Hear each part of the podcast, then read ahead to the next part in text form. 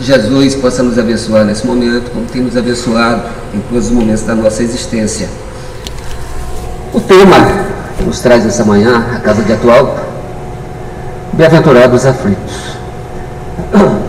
Essa é uma das bem-aventuranças do Cristo, em que nos vem falar das aflições, mas a princípio parece meio contraditório, né?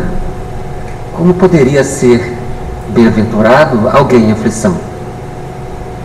A gente já fica um pouco sem entender inicialmente o que Cristo queria dizer com essas palavras.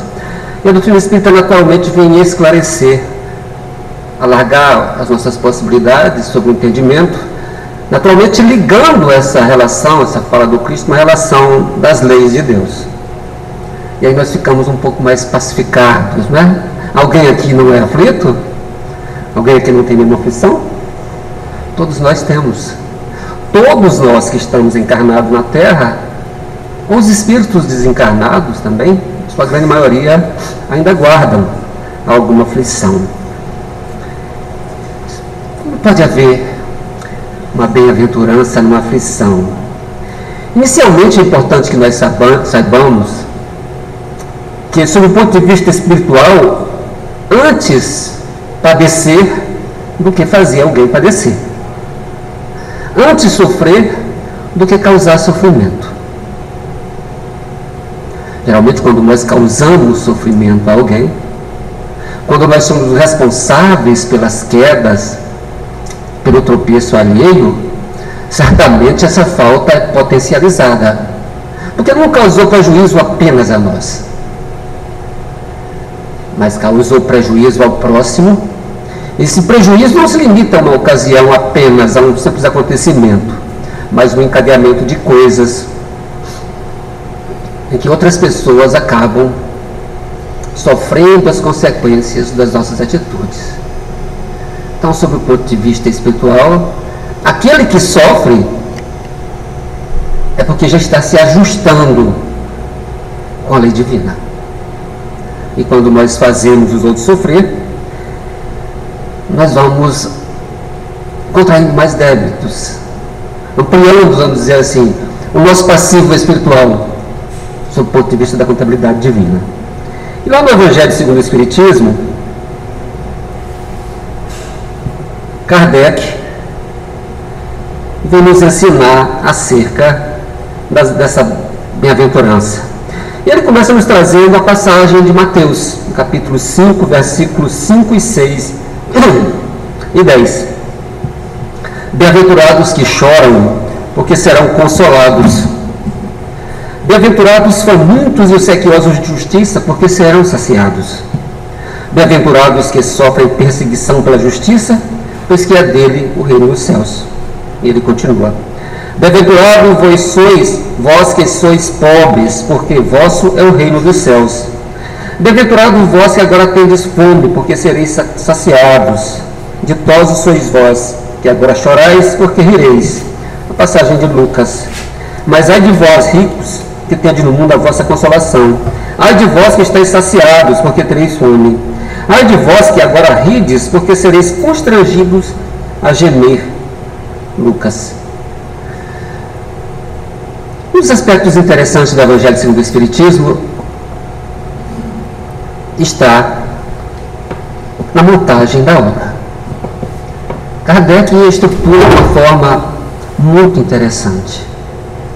E no capítulo primeiro, ele vem tratar da lei. Ou seja, ele nos faz recordar a lei de Deus.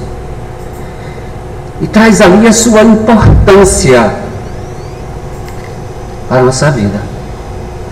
Quando Jesus fala, vinde a mim, vós que estás aflito, eu vos aliviarei, está na certeza da sua consolação. Mas ele diz também: Eu sou o caminho, a verdade e a vida e ninguém vai ao Pai senão por mim. Eu costumo perguntar acerca dessa frase do Cristo, especialmente contextuando do ponto de vista da lei. O que, que Jesus quer dizer com isso? Eu sou o caminho, a verdade e a vida. O que, que é o caminho? Hã? É o ensinamento moral. O que, que é a verdade? Alguém sabe? É o ensinamento espiritual. E o que, que é vida? É um mero acontecimento biológico que nos traz ao mundo? Será que nós podemos enxergar a vida apenas do ponto de vista biológico da nossa existência? Ou será que nós podemos enxergar a vida sob um contexto mais abrangente, quando Jesus fala vida em abundância, das relações que nós temos? Do ponto de vista social, familiar, afetivo. A vida, ela se faz em diversas vertentes, sob diversos matizes. Então, o fato de nós estarmos aqui nessa manhã, na casa de Atualpa, ouvindo uma palestra, refletindo sobre aspectos que diz respeito ao nosso comportamento, às nossas atitudes, especialmente sobre aquilo que Jesus nos ensina, isso é vida. Quando nós nos posicionamos dentro do nosso lar, com a nossa família, nas nossas relações afetivas, nos processos de ensino e aprendizagem, isso é vida. Quando nós nos relacionamos socialmente com outras pessoas, sobre todos os aspectos, o profissional, o emocional, isso é vida. Então as experiências que nós temos, ela é a nossa vida. E essa vida nossa pode durar anos, para outros pouco tempo. Mas o fato é que essa relação no plano encarnado é vida. Mas para que eu possa viver essa vida, eu preciso de nortes. Eu preciso de caminhos. Eu preciso de diretrizes. E essas diretrizes estão nessa frase de Jesus. Eu sou o caminho, o ensinamento moral, porque sem o ensinamento moral nós conturbamos as nossas existências. Mas precisamos do ensino espiritual, a verdade, para que possamos entender as relações da lei de causa e efeito, dessa relação que a lei traz sobre nós, sobre as atitudes e os atos que praticamos. E aí, quando nós conseguimos inserir o ensinamento moral e o ensinamento espiritual na nossa vida, essa vida se transforma. Eu costumo lembrar muito de Paulo, de uma frase especialmente que ele diz: O mal que eu não quero, eu faço. Ou melhor, trocando, invertendo, né? O bem que eu quero, eu não faço. O mal que eu não quero, eu ainda faço.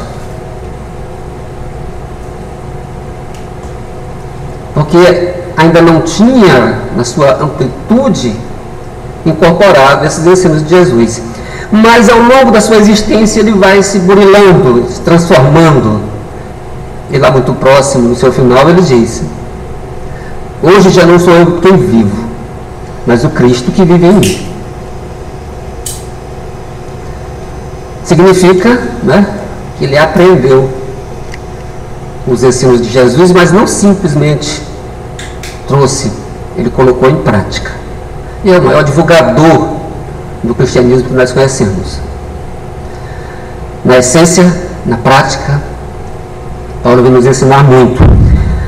E aí eu retorno àquele ponto, onde Kardec coloca propositalmente a lei como primeiro capítulo do Evangelho segundo o Espiritismo.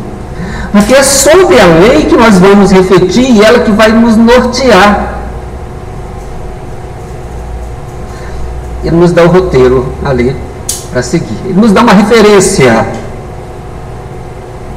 O segundo capítulo é a vida futura toda a estrutura do ensino de Jesus. Tudo que ele alcança está relacionado com a vida futura.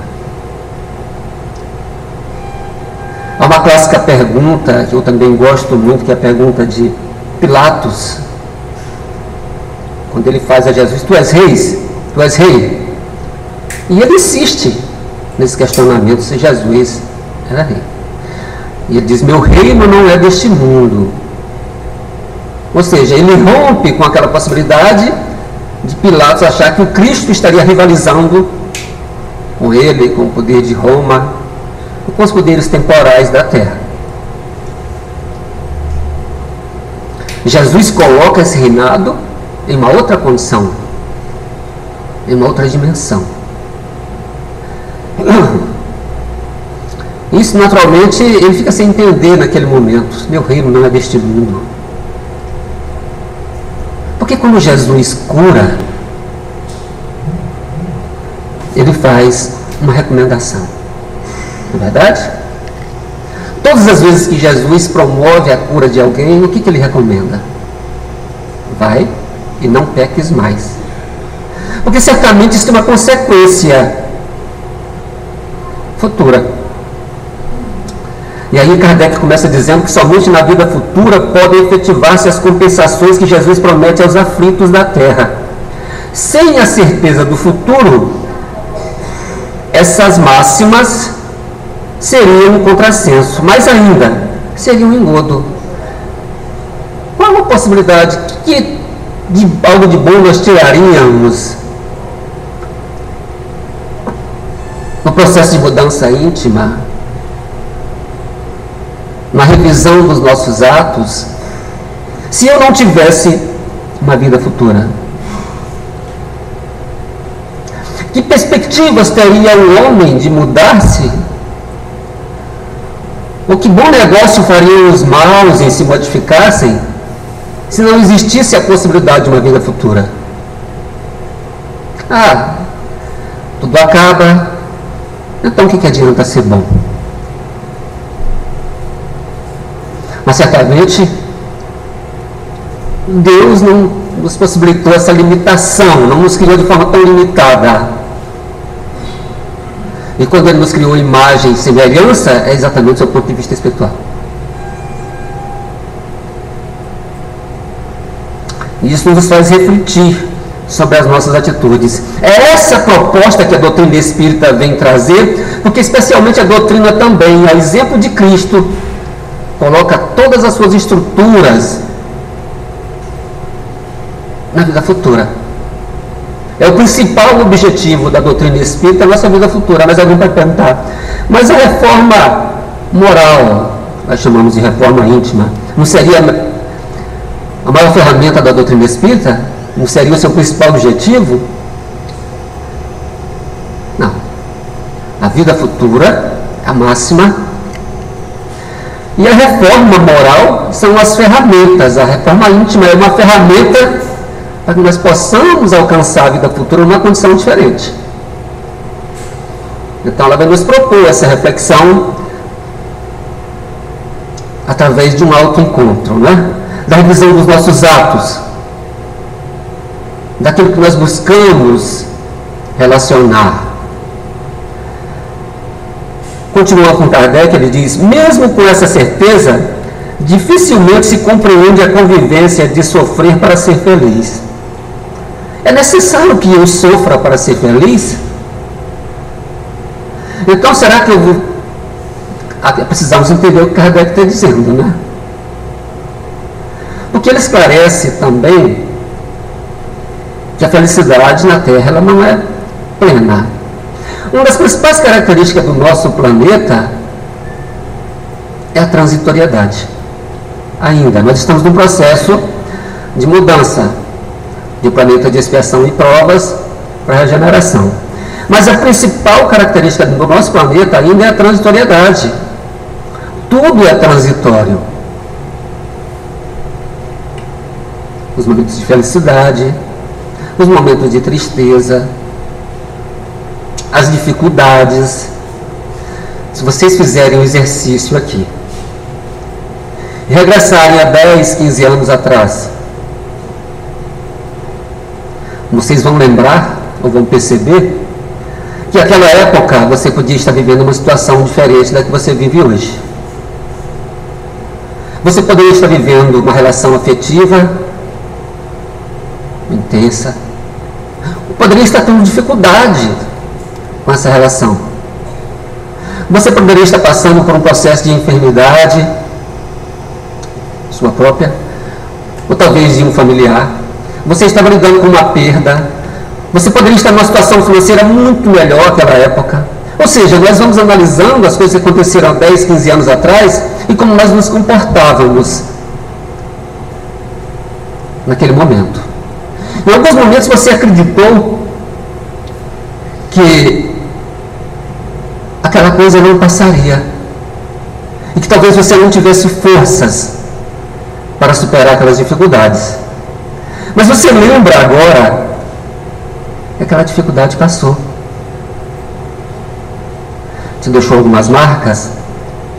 Naturalmente que sim. Mas te deixou uma coisa importante. Você guarda uma experiência daquele acontecimento, ou daqueles acontecimentos, que repercutem hoje nos momentos de dificuldade que você passa e da forma como você reage àquilo. Especialmente a partir do momento que você conhece a doutrina espírita, em que você incorpora esses ensinos de Jesus e faz uma análise baseada na fé, já estruturada, no aprendizado de que essas coisas são passageiras. De que esses acontecimentos são transitórios e que são repercussões dos nossos processos comportamentais, das nossas atitudes. O que se compreende, Kardec diz, Todavia, o se compreende é que os bens e os males sejam tão desigualmente repartidos entre o vício e a virtude, e que os homens virtuosos sofram lado dos males que prosperam, a gente às vezes acredita que Deus está sendo injusto conosco, né?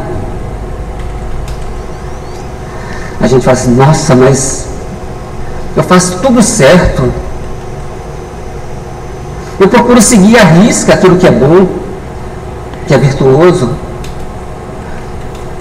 Fulano, que vive uma vida totalmente desregrada do ponto de vista moral, tudo dá certo é outra análise limitada que nós estamos fazendo da presente existência. Kardec fala lá em Obras Póstumas que as reencarnações não são acontecimentos aleatórios, desvinculados.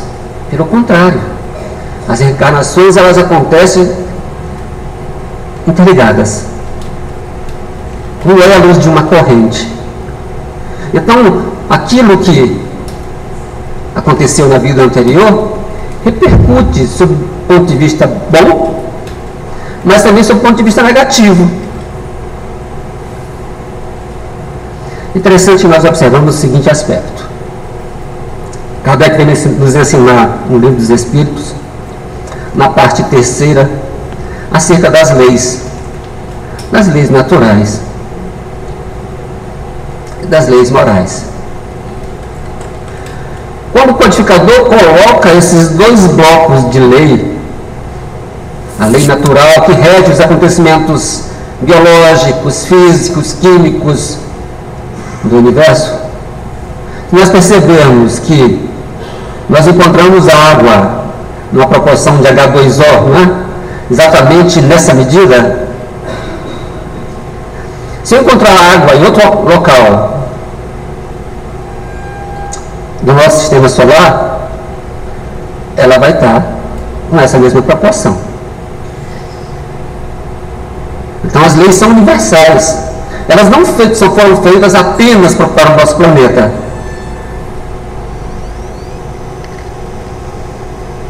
E a lei que rege o cosmo, todos os orbes, todos os acontecimentos físicos, químicos, biológicos, estão sujeitos à lei divina, que é a lei natural.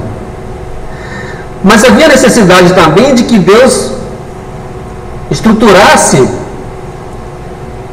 as leis morais que regem ou que norteiam as relações humanas. Então, Kardec traz lá a lei do trabalho, a lei de adoração, a lei de justiça, amor e caridade. E uma série de leis que está na parte terceira do livro dos Espíritos, que vem mostrar a repercussão dessas leis na nossa existência, nas nossas relações afetivas, nas nossas relações sociais de uma maneira geral, norteando esses aspectos e mostrando as consequências do descumprimento ou da infração da lei que nós muitas vezes fazemos.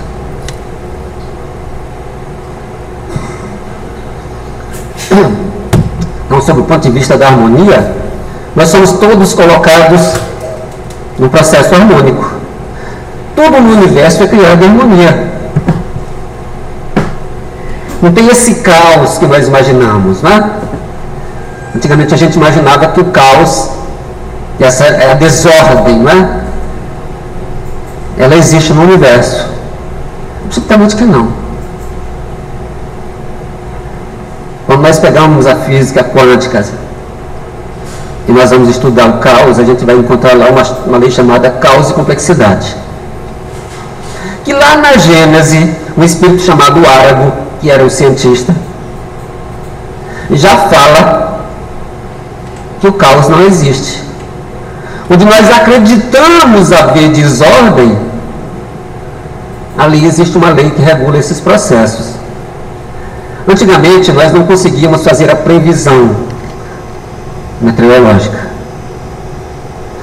por falta de ferramentas da matemática, por falta de equações.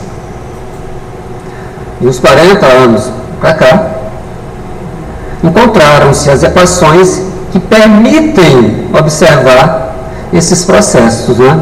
Por isso que a meteorologia ela ainda faz essas previsões meteorológicas em tempo limitado as equações não lineares que vieram proporcionar os cálculos da atmosfera, perceberam que o que, que isso vem dizer? Que tudo é regido por uma lei. Então não existe essa desordem no universo como nós imaginamos. Nós que causamos esses acontecimentos quando nós infringimos as leis. E aí o que, que acontece? É preciso que nós retornemos à lei. Nós nos afastamos da lei pelos nossos comportamentos, pelo nosso livre-arbítrio, pela nossa rebeldia, pela nossa deseducação.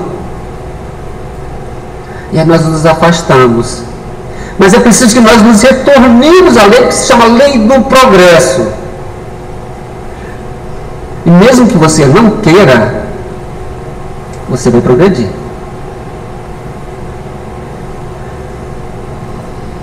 Nós não somos perfeitos, nós somos perfectíveis.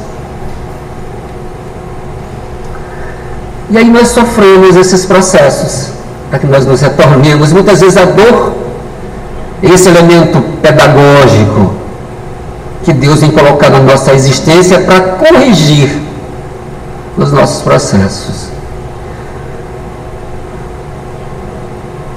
Ninguém Desde que admita a existência de Deus, ninguém pode conceber ser infinito das perfeições. Se nós pegarmos lá os atributos de Deus, infinitamente justo e bom e outros tantos, se nós retirarmos um único atributo de Deus, ele deixa de ser perfeito. Então não seria Deus, porque Deus é perfeição. Então nós não podemos colocar no Criador a culpa das nossas dificuldades. O que Jesus falou mesmo? Eu sou o caminho, a verdade e a vida. Ninguém vai ao Pai senão por mim. Ninguém alcança uma evolução espiritual sem passar pelos ensinos de Jesus. Ninguém vai ao Pai senão por mim. Ninguém alcança essa evolução sem incorporar o ensino de Jesus. Ensinamento moral ensinamento espiritual. É isso que vai propor a reflexão que você vai fazer acerca da sua existência.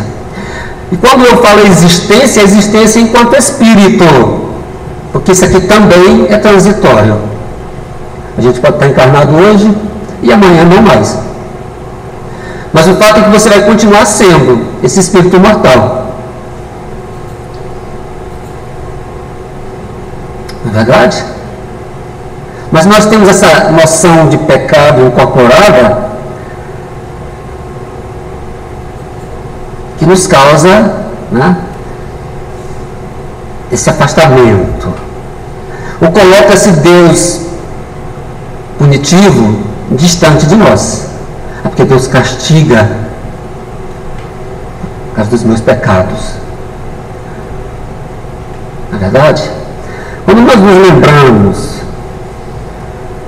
da proposta trazida no Antigo Testamento, da criação de uma família inicial no planeta, a família inicial Adão e Eva. E que essa família inicial, Adão e Eva, foi castigado, eles perderam dois aspectos materiais que eram importantes. Para eles, ou para nós, especialmente para nós. Nós acreditamos que o processo evolutivo e que tudo que deveria acontecer está relacionado ao ponto de vista material. O que, que Adão e Eva perdeu? Inicialmente, o paraíso material. E a imortalidade do corpo físico. Nós somos criados imortais.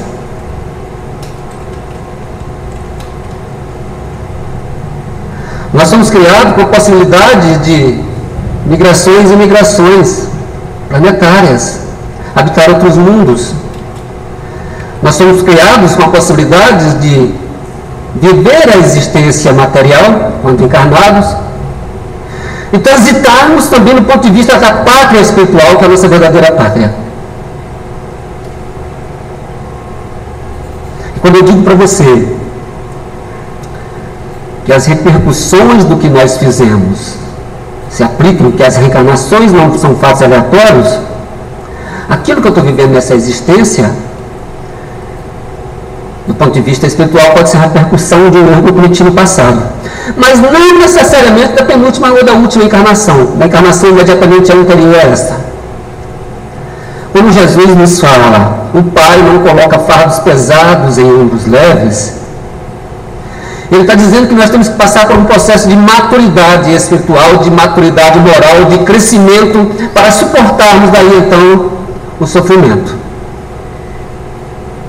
Então, na encarnação passada, talvez ainda não tivesse condições morais ou condições espirituais suficientes para suportar uma dor. Então é necessário que alcance essa resiliência, que eu alcance essa estrutura, que eu alcance mais forças espirituais, aí sim, os processos vão se fazendo. Então Deus não tem essa pressa. Não. André Luiz fala, Deus a ninguém castiga, ninguém perdoa, né? Perdoa no sentido de apagar a falta. Ele nos dá a oportunidade de retornarmos ao corpo físico, para na escola da vida nós possamos então resgatar esses erros são as causas atuais é, da, das nossas aflições. Né? Mas o que, que, são essas causas? De onde vem isso? E Kardec já esclarece. De duas espécies são as vicissitudes da vida. Ou se preferirem, promanam de duas fontes. Os males que nós sofremos, as dificuldades que nós passamos, elas têm duas causas. Da vida atual da vida anterior. E eu falei um pouquinho daquilo que pode ser da vida anterior. Quando nós falamos de vida futura, nós não podemos limitar a vida futura apenas sob o ponto de vista espiritual. Ela se dá em algumas dimensões. Do ponto de vista de curto prazo, médio prazo, longo prazo, especialmente na própria existência que nós estamos vivendo. Aquele que abusa do corpo com excessos, com uma série de equívocos, terá essas repercussões na própria existência como resultado dos seus, seus erros, dos seus abusos. E às vezes na velhice nós estamos passando uma dificuldade orgânica que é resultado dos excessos que são cometidos na juventude. Então a causa é essa existência. Se nós temos dificuldade em organizar a nossa vida, sob o ponto de vista financeiro, emocional, lá no futuro nós vamos estar sofrendo as dificuldades. Não foi Deus que fez isso. Foi minha incúria. Foi minha irresponsabilidade. Uma série de atitudes que eu cometo e que trazem repercussões. Mas isso do ponto de vista encarnado. Mas não posso enxergar a vida futura do ponto de vista espiritual? Sim.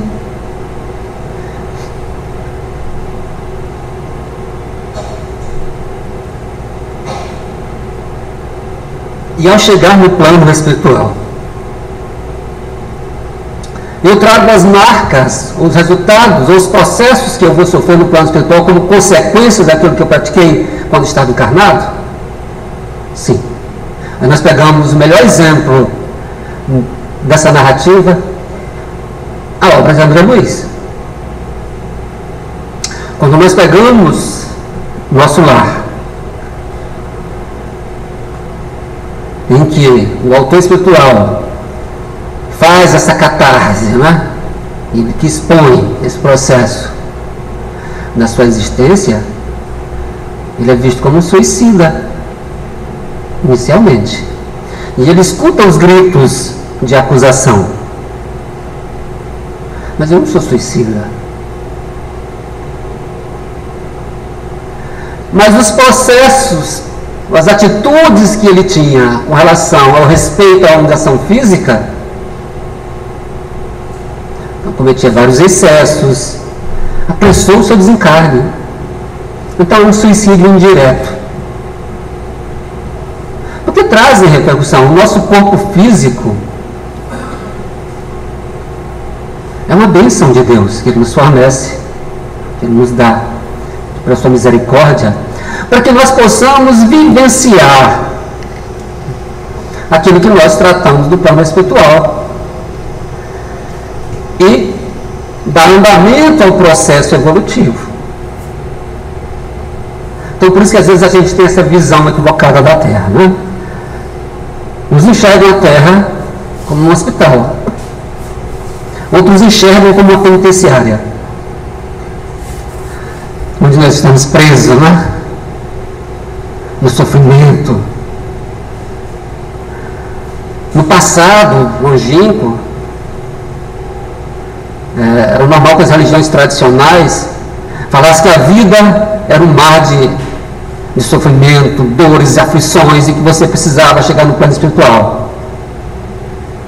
Então, inconscientemente, o indivíduo buscava entrar no calendário dos mártires e cometia o suicídio, já que eu preciso alcançar. Né? É Santo Agostinho que rompe com esse processo. quando ele utiliza o mandamento não matarás. E aí ele rompe com esse processo de buscar o plano espiritual da humanidade na época, através do martírio. Então não matarás se aplica ali. Né? E aí as pessoas começam a ter outra visão. Os mandamentos precisam ser respeitados. E ele faz uma solução simples, né? Porque são fiéis e a gente vê a lei de Deus se manifestando aí. Então, o André Luiz chega no plano espiritual com essa dificuldade. Mas uma série de dificuldades do ponto de vista moral e não apenas orgânico, ele praticou também. Né? A ligação ao poder, ao dinheiro. Na obra Loucura e Obsessão, Edivaldo, sob a supervisão do Bezerra de Menezes, Manuel Flamengo de Miranda traz uma série de casos bastante interessantes, em que ele mostra lá o Lício, um personagem que sofre né, problemas do comportamento sexual desviado e os resultados dessa aplicação na presente existência. Ele traz o caso de Carlos, tem os problemas de ordem fisiológica do ponto de vista dos órgãos sexuais sem poder de reprodução de filhos. No caso de Carlos, ele mostra que dois aspectos foram terríveis e que ele traz para a presente encarnação. Que foi o abuso de poder e o abuso sexual. E as repercussões se dão na presente existência. Ele traz anomalias de ordem fisiológicas no seu aparelho reprodutor. É uma obra muito interessante, que mostra também os resultados dos nossos comportamentos. E é uma obra que, embora já tenha um tempo, né? Ela foi desenvolvida dentro de um centro de Umbanda. Onde Bezerra está observando, isso significa que também o bem pode estar em todos os lugares. Então, retornando a Kardec, onde ele diz, aumentando a origem dos males terrestres, reconhecer-se-á que muitos são consequências natural do caráter e do proceder dos que o suportam. Muito, né? Quantos homens caem por sua própria culpa? Quantos são vítimas da sua imprevidência, do seu orgulho e de sua ambição? Quantos se arruinam por falta de ordem, de perseverança, pelo mau proceder ou por não terem sabido limitar os seus desejos? Quantas uniões desgraçadas porque resultaram de um cálculo de interesse ou de vaidade? Não é isso? Martins Peralva, na obra Estudando a Mediunidade, que é um estudo em cima da obra Dos Domínios da Mediunidade de André Luiz, ele traz lá uma série de classificação para os casamentos, né? que é interessante também a gente consultar. E ele fala dos casamentos, entre aspas, por acaso, que são essas relações fortuitas que se dão, por exemplo, no carnaval. Né? Alguém se conheceu no estado alterado dos ânimos, achou que tinha encontrado o grande amor da sua vida, ele foi um simples caso fortuito que tem consequência porque as pessoas nem se conhecem. Essas são as uniões que ele fala por acaso. Por acaso, entre aspas, né? nós sabemos que o acaso não existe. Mas quando ele fala isso, é preciso que nós aprofundemos o entendimento da doutrina espírita e examinamos o homem do ponto de vista do seu livre-arbítrio. Eu tenho o direito de fazer as minhas escolhas. Isso é natural. Mas eu também tenho o dever de responder por elas. Opa! Se eu sou livre para escolher, eu devo ser responsável para responder. Então eu tenho que responder por isso. E as consequências, muitas vezes, não são muito boas. Né? Filhos inesperados, Nós criamos essas matrizes, nós lembrando da matemática lá que nós colocamos dois conjuntos e cada um tem um correspondente no outro conjunto, nós estamos tratando de matriz, isso é uma consequência de notação. E nós estabelecemos essas matrizes fluídicas com as nossas ligações. Por isso que muitas vezes as coisas se arrastam por reencarnações, como por exemplo, volto, Emmanuel Flamengo de Miranda, na obra Loucura e Obsessão, em que uma matriz fluídica criada, obsessor e obsidiado ficam ligados por um processo que se deu no passado. E o que, que rompe com isso? O perdão. A mudança de atitude. Então é preciso que eu rompa com essas matrizes. É preciso que nós rompamos com essas matrizes que eu crio. Então, qualquer relação que eu tenho, a partir dali eu estabeleço uma ligação uma ligação do ponto de vista magnético, uma ligação fluídica, uma ligação espiritual, uma ligação com consequências morais. E esses acontecimentos precisam ser modificados, não é isso? Por isso que ele fala aqui, quantas uniões desgraçadas, porque resultaram de um cálculo de interesse ou da vaidade. Martins Peralva está lá dos casamentos, por acaso, as uniões fortuitas. Mas ele também traz o casamento, é, vamos dizer assim, expiatório, aquele que você sofre, casamento de provação, as uniões provacionais.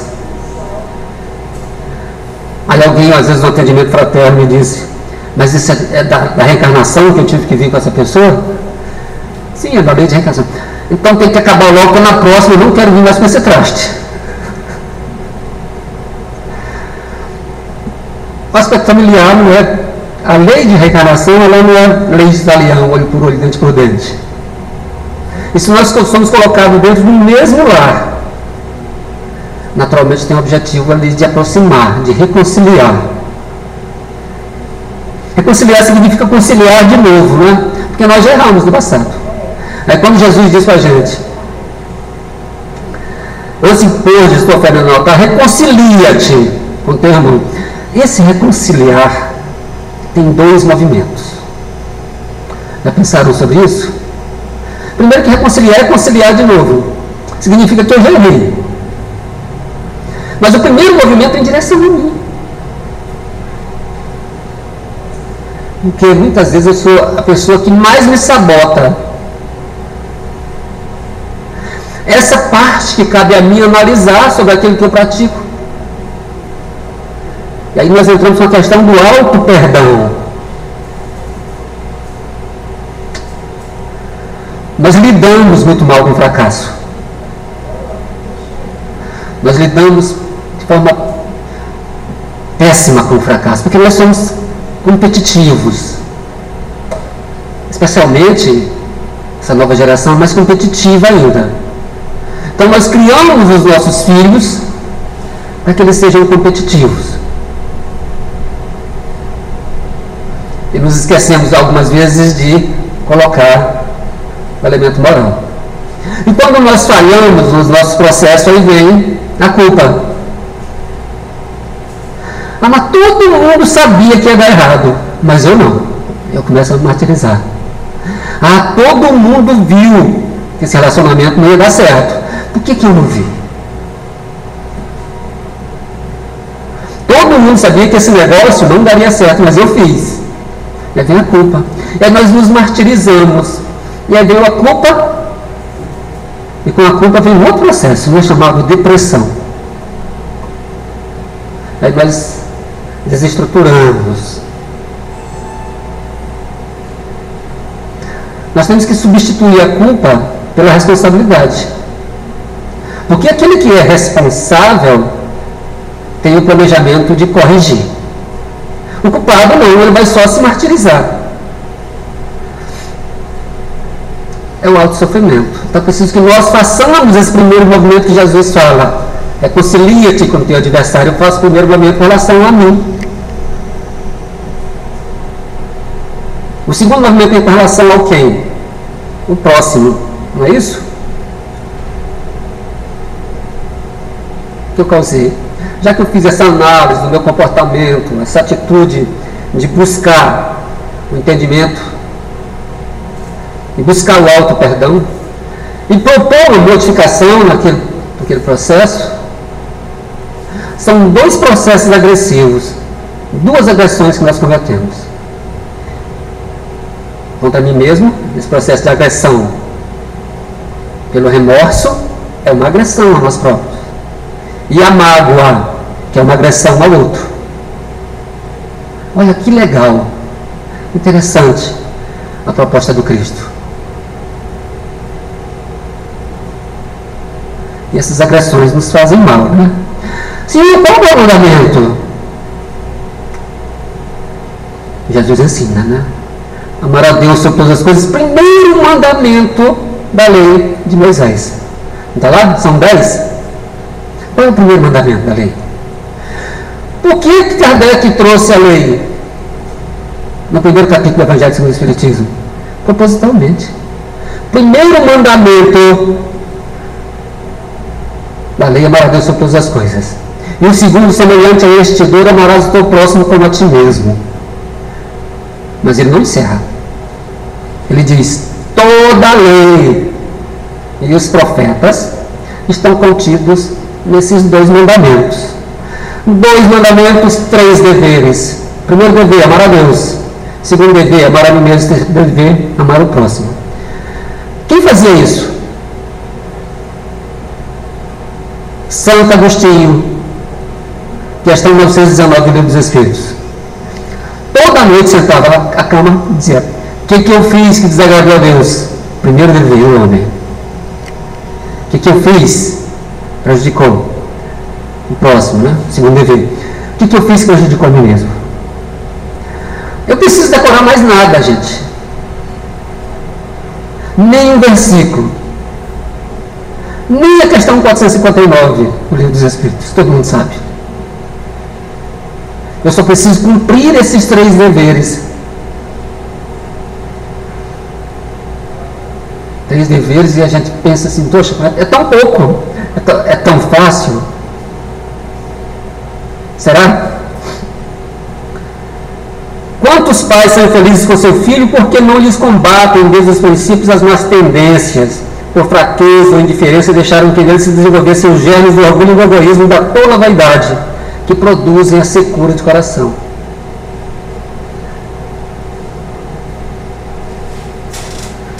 Kardec traz aqui no livro do Evangelho segundo o Espiritismo, quando nós desencarnamos, desencarnarmos, né? Deus nos perguntará: Que fizeste do filho que foi confiado a ti?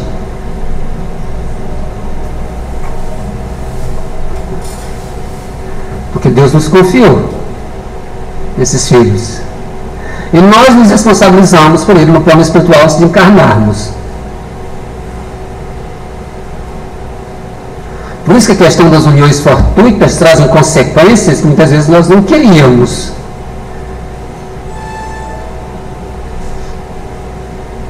Quem então há homem de responsabilizar por todas as suas aflições, senão a si mesmo? Vamos responsabilizar o Criador? A nós. Então, essas reflexões que esse capítulo vem propor, de nós fazermos essas análises comportamentais acerca daquilo que nós estamos sofrendo, daquilo que nós passamos, nós vamos naturalmente encontrar causas. Há um tempo atrás se tinha uma febre por terapia de vidas passadas, regressão, né? Eu preciso saber quem eu fui. Mas a gente sempre queria ser o rei, a rainha do Egito, alguém de pompa. Eu não recomendo regressão para ninguém, só em casos de que a pessoa realmente tem problema de ordem médica e isso precisa ser corrigido. Aí sim, procura um profissional qualificado e trata a questão. Mas simplesmente por curiosidade, o que eu costumo dizer é, você quer saber quem você foi? Faz uma análise do seu comportamento dentro da família, faz uma análise de como você se comporta no trânsito, na vida social. Examina isso, você não vai saber o personagem que você foi, mas você vai saber a pessoa que você era, porque você ainda é um resultado disso. E as aflições, elas não são coisas materiais, orgânicas, elas são do ponto de vista emocional também, especialmente. Né? Que é aquela dor que não cessa, que oprime, que dá um nó na garganta, que não nos permite comer, que é aquela angústia que nós temos, que não tem analgésico na terra que cure. Pode tomar morfina, qualquer coisa, até mais potencializado, que não vai curar essa dor. Vai curar a dor. Mas essa dor, quem é que vai curar? Jesus. Né? A prece. A aproximação com Deus. E é isso que nós precisamos fazer. Nós nos afastamos de Deus porque nos achamos autossuficientes. Eu tenho um bom emprego, tenho um bom salário, moro bem, tenho o carro do ano, viajo para a Europa. E Deus? Ah, Deus eu consegui uma oportunidade lá, que agora não estou lembrando dele não.